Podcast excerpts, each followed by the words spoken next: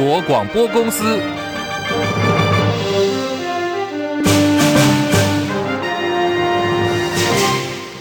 大家好，欢迎收听中广新闻，我是黄丽凤。新闻开始关注的是演艺圈 Me Too 风暴延烧，继许杰辉、佑胜陆续被受害者在网络发文揭露性骚事件之后，今天有一名旅居法国的女性网友在自己的粉专和我一起走在法国的三百六十五天，表示自己过去曾经被一位演艺圈的前辈强吻，还拍下裸照。好，在刚刚稍早，黄子佼认了，他长叹一口气，在脸书发出了三支影片道歉，说他自己心理变态，辜负大家的信任跟期待。Hello，大家好，听我的声音应该就知道我是谁了啦，我就不露脸了，太丢人了。呃，其实我一直都在思考，要怎么去面对这一切。嗯。首先，我必须当然还是道歉，也也很抱歉辜负了很多人的信任跟期待。在这一次的这一波的事件里面，我也是坐立难安哈，心里很过不去。好，我们刚刚所听到的是艺人黄子佼，他已经认错道歉了。他透过了三段自拍影片对外道歉。第一个影片当中提到自己成长过程当中导致他的病态，还有变态的养成原因，跟十岁的时候他的妈妈出轨有关。可是这三段的道歉影片可以说是血流成河。刚刚更惊爆说他在里头披露了大脚 S 吸毒跟嗑药，还陆续扯出了多位艺人下水。稍后我们将提供给大家更完整的报道。另外，新北市幼儿园学童被喂药苯巴比妥事件引发家长的恐慌，社会哗然。最新传出高雄查获了四家诊所不当使用这项药物，至少有二十名以上的孩童受害。高雄市卫生局六月八号开始联合稽查这家连锁幼儿园在高雄的各个据点，同时也清查了苯巴比妥这项药物的使用情形。高雄市长陈其迈上午邀几个医学中心还有医师师公会召开记者会，说明清查全高雄两千七百零二家的医院、诊所跟药局里头，总共一百四十五家持有苯巴比妥，其中四名医师不当用药，裁定停业一到六个月，也对这四名医师分别处以十一万到三十。三万元的罚锾。我们总共初步清查有四名医师有不当用药的这个情况，所以在呃十六号我们就裁定停业一到六个月，并科罚款的处分，包括感冒及其他呼吸道感染的症状，不应该使用非诺巴比妥。那这个部分总共有查到啊四位的啊这个呃这个临床医师有。不当使用的状况。而这四家诊所违规情况，今年一到六月都有不当使用情形。诊所开业时间呢，有的已经开业五年多了。高雄市政府说，从今天开始会主动通知最近一个月之内在四间诊所使用这项药品，或者是最近半年内在四间诊所使用相关药品三次以上，未满十八岁孩童跟家长有需求的民众都可以到高医、总高茶有义大四家医学中心来接受免费的医疗评估，还有看诊。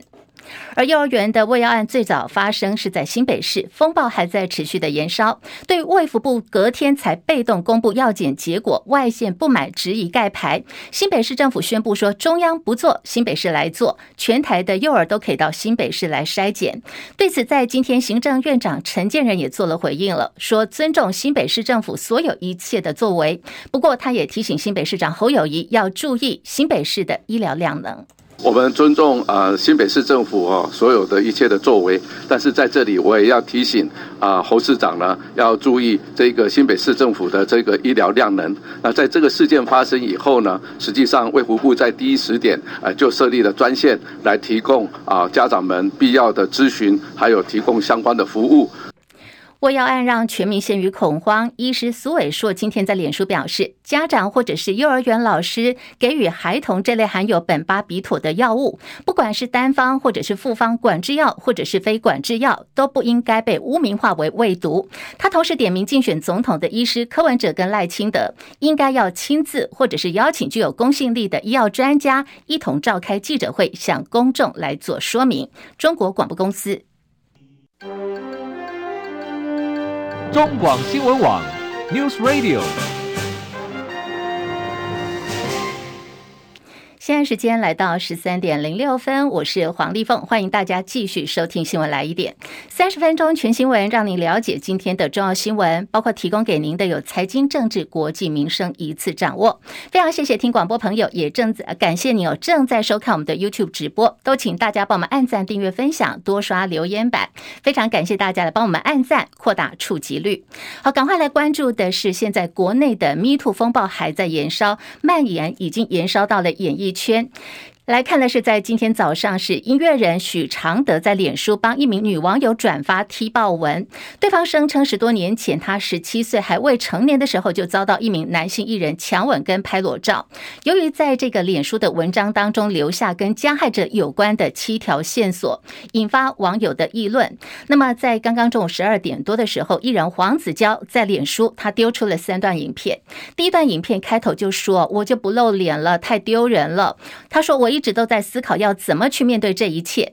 当然，首先呢，他还是必须要道歉的。但是也很抱歉，他辜负很多人的信任跟期待，等同承认了相关的指控。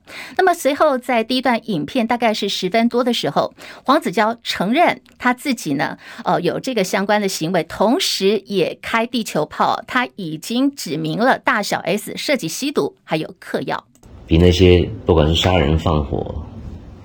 性侵的更生人还要惨。好，我要讲的是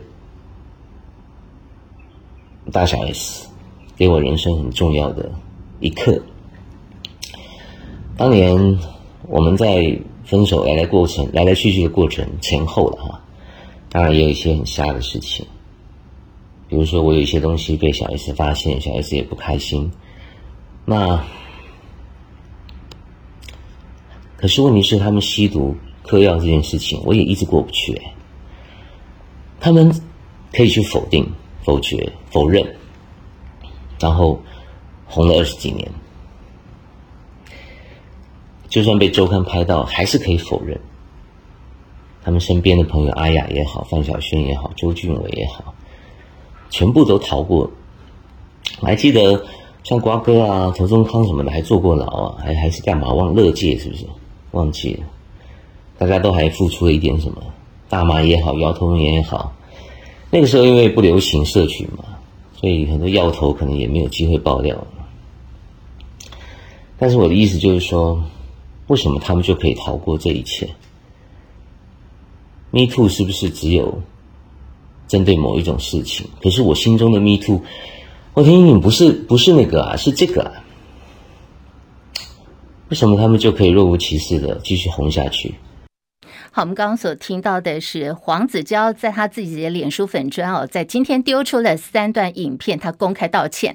可是，一连串的认错影片也等同血流成河了。我们刚刚有听到他已经点名了大小 S 涉及吸毒跟嗑药。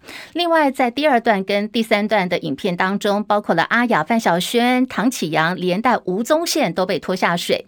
黄子佼炮轰吴宗宪说：“每次的金钟奖入围，你就要在那边。”呃，说了一堆话。他说：“你烦不烦？我都懒得回嘴。”好，这是在今天演艺圈哦，在刚刚稍早所爆出的一个最新有关于性骚 Me Too 风暴的一个呃，黄子佼已经涉入，同时他同呃也在他三段影片当中炮打了大小 S 跟唐绮阳。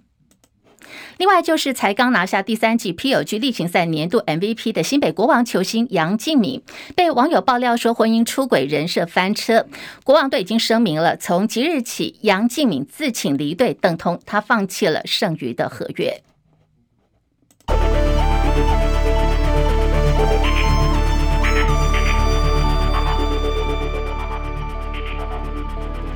新台币兑换美元贬值四点七分，来到三十点七八五兑换一美元。台北股市下跌十点，来到一万七千两百七十五点，跌幅百分之零点零七，成交金额两千七百一十三亿元。柜台指数上涨零点二二点，来到两百二十四点零三点。日本股市下跌四百一十八点，来到三万三千两百八十七点，今天跌幅已经有百分之一点二五。韩国股市走跌，来到两千六百零二点，下跌二十三点。港股、陆股跟印度股市今天同样也都是下跌的。港股方面跌幅比较深哦，下跌三百点，一万九千七百四十二点，跌幅百分之一点四九。大陆股市，上海综合指数下跌十六点，三千两百五十六点；深证成指跌四十一点，一万一千两百六十四点。印度股市下跌四十九点，六万三千三百三十四点，跌幅百分之零点零八。另外，在欧洲的汇价方面，欧元兑换美元目前是来到了一点零九三四，美元兑换日元一百四十一点五五，一美元兑换七点一四六五人民币。黄金价格最新报价每盎司一千九百五十七美元。以上是最新的财经资讯。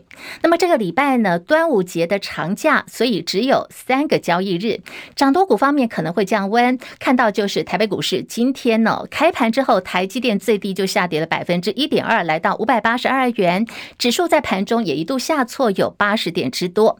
连发科明天要除息，今天早上股价是弹了百分之四，大盘的这个最高涨幅有三十块钱，来到了七百八十一元。不过现在资金力道还是持续涌入具有题材的族群，像是军工、重电、航空双雄都成为焦点。不过台北股市现在是下跌六点，来到一万七千两百六十九点。张佳琪报道。美股有涨多的科技股带头拉回，台积电、联电 ADR 走跌，两档个股同步开低，压抑指数。AI 族群走势分歧，伟创、广达、技嘉、英业达等个股明显拉回。联发科因为传出与 Google 合作打造最新 AI 伺服器晶片，股价大涨近百分之五。高价电子股由矽力 KY 涨停板表态，先前休息的军工、重电股再度活跃。航空双雄也续强，大盘由主流股稳盘，指数平盘震荡，盘中翻红。国泰证期顾问处经理蔡明汉表示，投资人不免担心端午节前涨多会引发节后变盘，但节后要进入除权息旺季，盘势的表现应该不会太差。今年又有 AI 题材护持，投资人可以考虑爆股过节。蔡明汉说：“但是我觉得中长线的一个部分来讲，其实都没有太大的疑所以。”如果说就目前的角度，其实还是应该，呃，我建议投资人就是说，还是要适度、适度的这个抱股过节啦。一般评估，近期大盘会在一万七千三百点上下震荡，技术指标算进入高档钝化，预料个股的表现会优于大盘。中广记者张佳琪台北报道。现在时间来到十三点十三分，好，距离明年元月十三号总统大选的投票日只剩下六个多月了。蓝绿白撒卡都最新战况，我们要连线的是资深记者张伯仲，一起来了解。伯仲上线了吗？啊，上线了，立峰好，听众朋友大家好。是我们来看这个最新的总统民调，是来自于 TVBS 哦，赖清德、侯友谊、柯文哲重新洗牌，柯文哲突破了蓝绿夹击，从先前的民调垫底，然后一路呢弯道超车，已经冲上第一了。不重来看柯文哲是怎么办到的？其实啊，这份我们知道是 TVBS 民调中心在六月十四到十六号所进行的这份民调啊，呃，刚刚立峰提到了，柯 P 现在是以百分之三十三。首度超车赖清德啊，呃，但是侯友宜呢还持续 百分之二十三继续垫底啊，呃，如果我们要说有对应的时事，好像也不难想象啊，呃。一方面呢，我们来看绿营现在被 Me Too 事件罩顶，对不对？那么历经几波惩处，民众到底会不会买单呢？啊，呃，后续还会不会有新的爆点？其实这些情节随着现在非常夯的这个网络剧集啊，这个人选之人造浪者的热播啊，剧中的金句连发，不断去加深选民对这个事件的印象。当然。会让身兼党主席的赖清德他的选情受到重伤。那么另一方面呢，我们也看到啊、新北市府他遭到了这个喂药事件的逆袭啊。呃，尽管药检的结果目前来看还还是有可能会翻盘，但是侯友谊本人和他的竞选团队啊，我们不会言说他在事发初期在危机处理能力方面看来好像没有高明到哪里去啊、呃。所以如果硬要对民调急剧变化要给出个答案的话，你当然可以说啊，因而造就出西线无战事的柯批。他在韬光养晦之余呢，还能够左打民进党，右酸侯正宜啊，所以什么事都不用做，就能够一举站上台头嘛。呃，当然也有人会会归因于说哈，他到美国去访问啊，什么可能有讲了不少很重要的一些政策说法，那个暂且不提。不过，其实对这样的一个民调结果，就连柯 P 本人好像也不太相信啊。那么我们昨天下午就是周日下午，看到柯 P 他在华山文创园区和 YouTuber 对谈的时候还说过啊，他说这个这种民调一看一看就好啊。他说他不会相信一个月内民调会暴增百分之十的这样一个情况，他强调说没有这种事了。不过其实在此同时，我们如果要说这就是选情翻盘，可能还言之过早一点啊。因为其实，在同个时间点，还有另一份民调却出现截然不同的结果啊。我提到的是由一苹，就是一周刊跟苹果那个一苹新闻网，在六月十六号他们举办的线上投票。那么询问受访者说，如果明天是总统大选投票，那么侯友宜、柯文哲跟赖清德三个人，你会投给谁？这时候出现的是侯友宜，他以百分之三十八点四啊，竟然连连超越柯文哲跟赖清德居首啊。那么赖清德还首度出现了百分之二十四点五垫底，所以让很多人都觉得颠覆了近来他们对选情的认知啊。呃，其中对一路低迷许久侯友宜到底是做了哪些事，或出现了哪些决定性的变数，才会让他异军突起？呃，不过我我去看看，好发现我没有找到这份研究啊，有没有任何的分析？那么事后事后呢，也没有看到他们有什么更正启示。所以到今天为止，这份民调到底怎么出来的，或者他说说明了那些数据说明了什么内容？其实大家也都想知道到底出了什么事情啊。不过要说到这两份民调，呃，我们看柯文哲要不是独占鳌头，要不是就和第一名只差一个百分点。我说的是这个一平民调啊，其实都能够显示我们不会演啊，他的声势确实是相对看涨。就有人会认为说，这会不会是也和蓝营内部涌现现在哈该不该继续挺侯时机有关呢？像是我们看到罗志祥，那么后来已经喊他的这个是政党轮替大联盟，以及像徐巧芯他说过的，没有人会想和输的人团结，以及游锡卉他也放话说，是不是区立委也应该蓝白合？这些其实向来这几位都属于蓝营里面比较高声量人物，他们这个时间点上接续表态，呃，不管只是想对内施压，还是已经准备要逃命了啊。其实都是在实质上肯定柯文哲他的实力和他的重要性，所以如果接下来他有可能成为朱立伦所谓整个蓝营下一步整合的阶段性整合的所谓的非绿共主这一部分的话，那么许多原本蓝营支持者或是极度厌恶绿营的继续执政的一些中间选民，他们如果转向去押宝柯批倒也不是不可能的发展。嗯，所以我们后我们后续才会从发现蓝营的党中央会极力去灭火啊，让罗志祥后来去撤回构想，所以。这算不算是国民党送枪给柯柯批啊？就要看你从哪个角度去解读了。好，那柯文哲本来就是呃，在传统台湾政治逻辑上啊，我们相对来看他是比较没有办法研判的对象哦。好，我们现在就看到说，哎，柯文哲的支持度持续冲高，甚至呢，在 T 台的这个民调，他已经站上第一了。这个会让其他阵营发生什么样的化学变化？嗯、那刚刚博仲有提到一些是有关于国民党内部，现在小鸡开始有些是在靠拢嘛。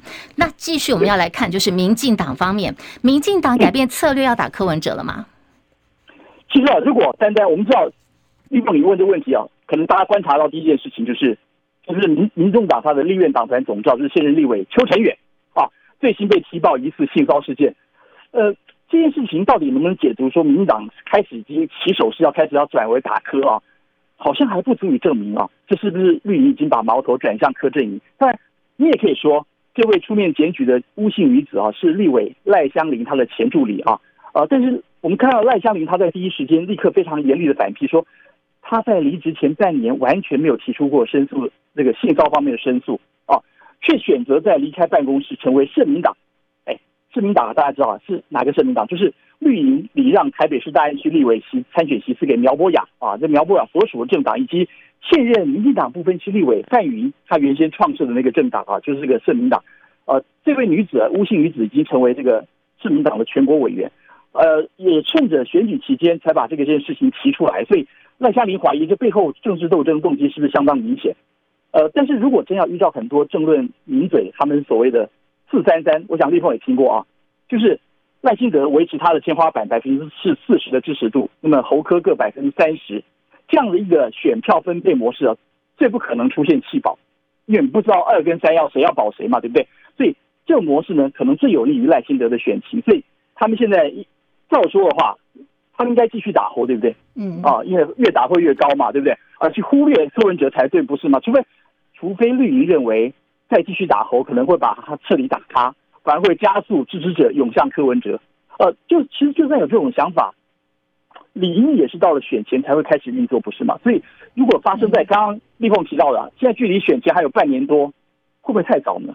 所以这可能是我个人的质疑啊。嗯嗯嗯，好，非常谢谢伯仲的分析跟观察。那表面上来看呢，现在柯文哲是最近这波民调的最大赢家啦。不过，刚伯仲有提到，政治这一条路比的就是气长了。现在距离投票日还有六个多月的时间。不过，现在柯文哲还在继续的冲冲冲哦，他明天要到基隆去布局陆战，预定要参访的是一太一卫浴观光工厂。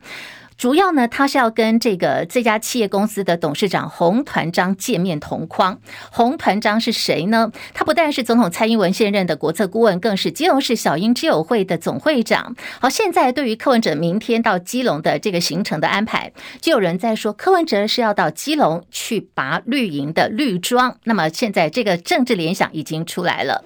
至于在侯友谊方面，国民党总统参选侯友谊今天晚间呢要前进台大，他要出席由亚太青年协会台大政治系所所举办的台大校园总统马拉松的座谈会，上次台大的邀约侯友谊没有到嘛？那么在今天呢，有人说他到了台大是要去补考的，也有一个说法是上个礼拜六，其实侯友谊完完全全一整天都没有公开行程，就有人讲说他是在闭关演练，要来洗刷问 A 答 B 的这个骂名。那么侯友昨天呢被记者独访说，哎，你上次到政大去演讲的时候表现没有很好，外头就有很多的这个。个呃，short 这种短片哦，梗图来笑你。那么今天你要到台大去演讲了，外界认为说你是在补考。侯友谊的回应是对学生的问题呢，他都会直球面对。不过现在晚间的这个演讲活动还没有开始，已经有一个事情又有一个爆点了。主要就是在侯友谊开讲前夕，有平面媒体报道说，讲座当中有学生曾经积极参与过社运活动，恐怕会有滋扰的状况。对此报名座谈的学生就很不满，说主办方你泄露我们的个资，让他们被肉搜，是不是主办方有将相关的资讯汇整给侯友谊竞选办公室，再进一步的去进行肉搜调查？如果他做好准备的话，他大可以不用说去审查参与者名单是谁，相信台大的学生自然而然就会在台上把他问倒。好，现在主办方亚太青年协会否认有相关情形，而侯友谊办公室也澄清了，没有去跟谁拿资料，也没有提供资料给任何人，双方各自有一些的说法。那么对此，台大政治系学会没有回应。台大校方说，这个是学生社团跟校外单位共同办理的活动，学校呢对此是不过问的。而今天晚间的侯友谊前进台大跟台大学生座谈，根据主办单位规划，整个活动形式呢，它是由侯友谊先。来发表二十分钟到三十分钟的演说，然后再开放一小时，会进行跟学生的问答。侯友谊这次的演讲主要会阐述的重点包括有两岸、外交，还有居住正义跟经济方面的议题。在上个礼拜也特别有沙盘推演学生可能会发问的问题。侯友谊刚也讲说，他要直球对决的。如果说会碰到学生有当面抗议的部分，其实侯办方面也做了一些应对了。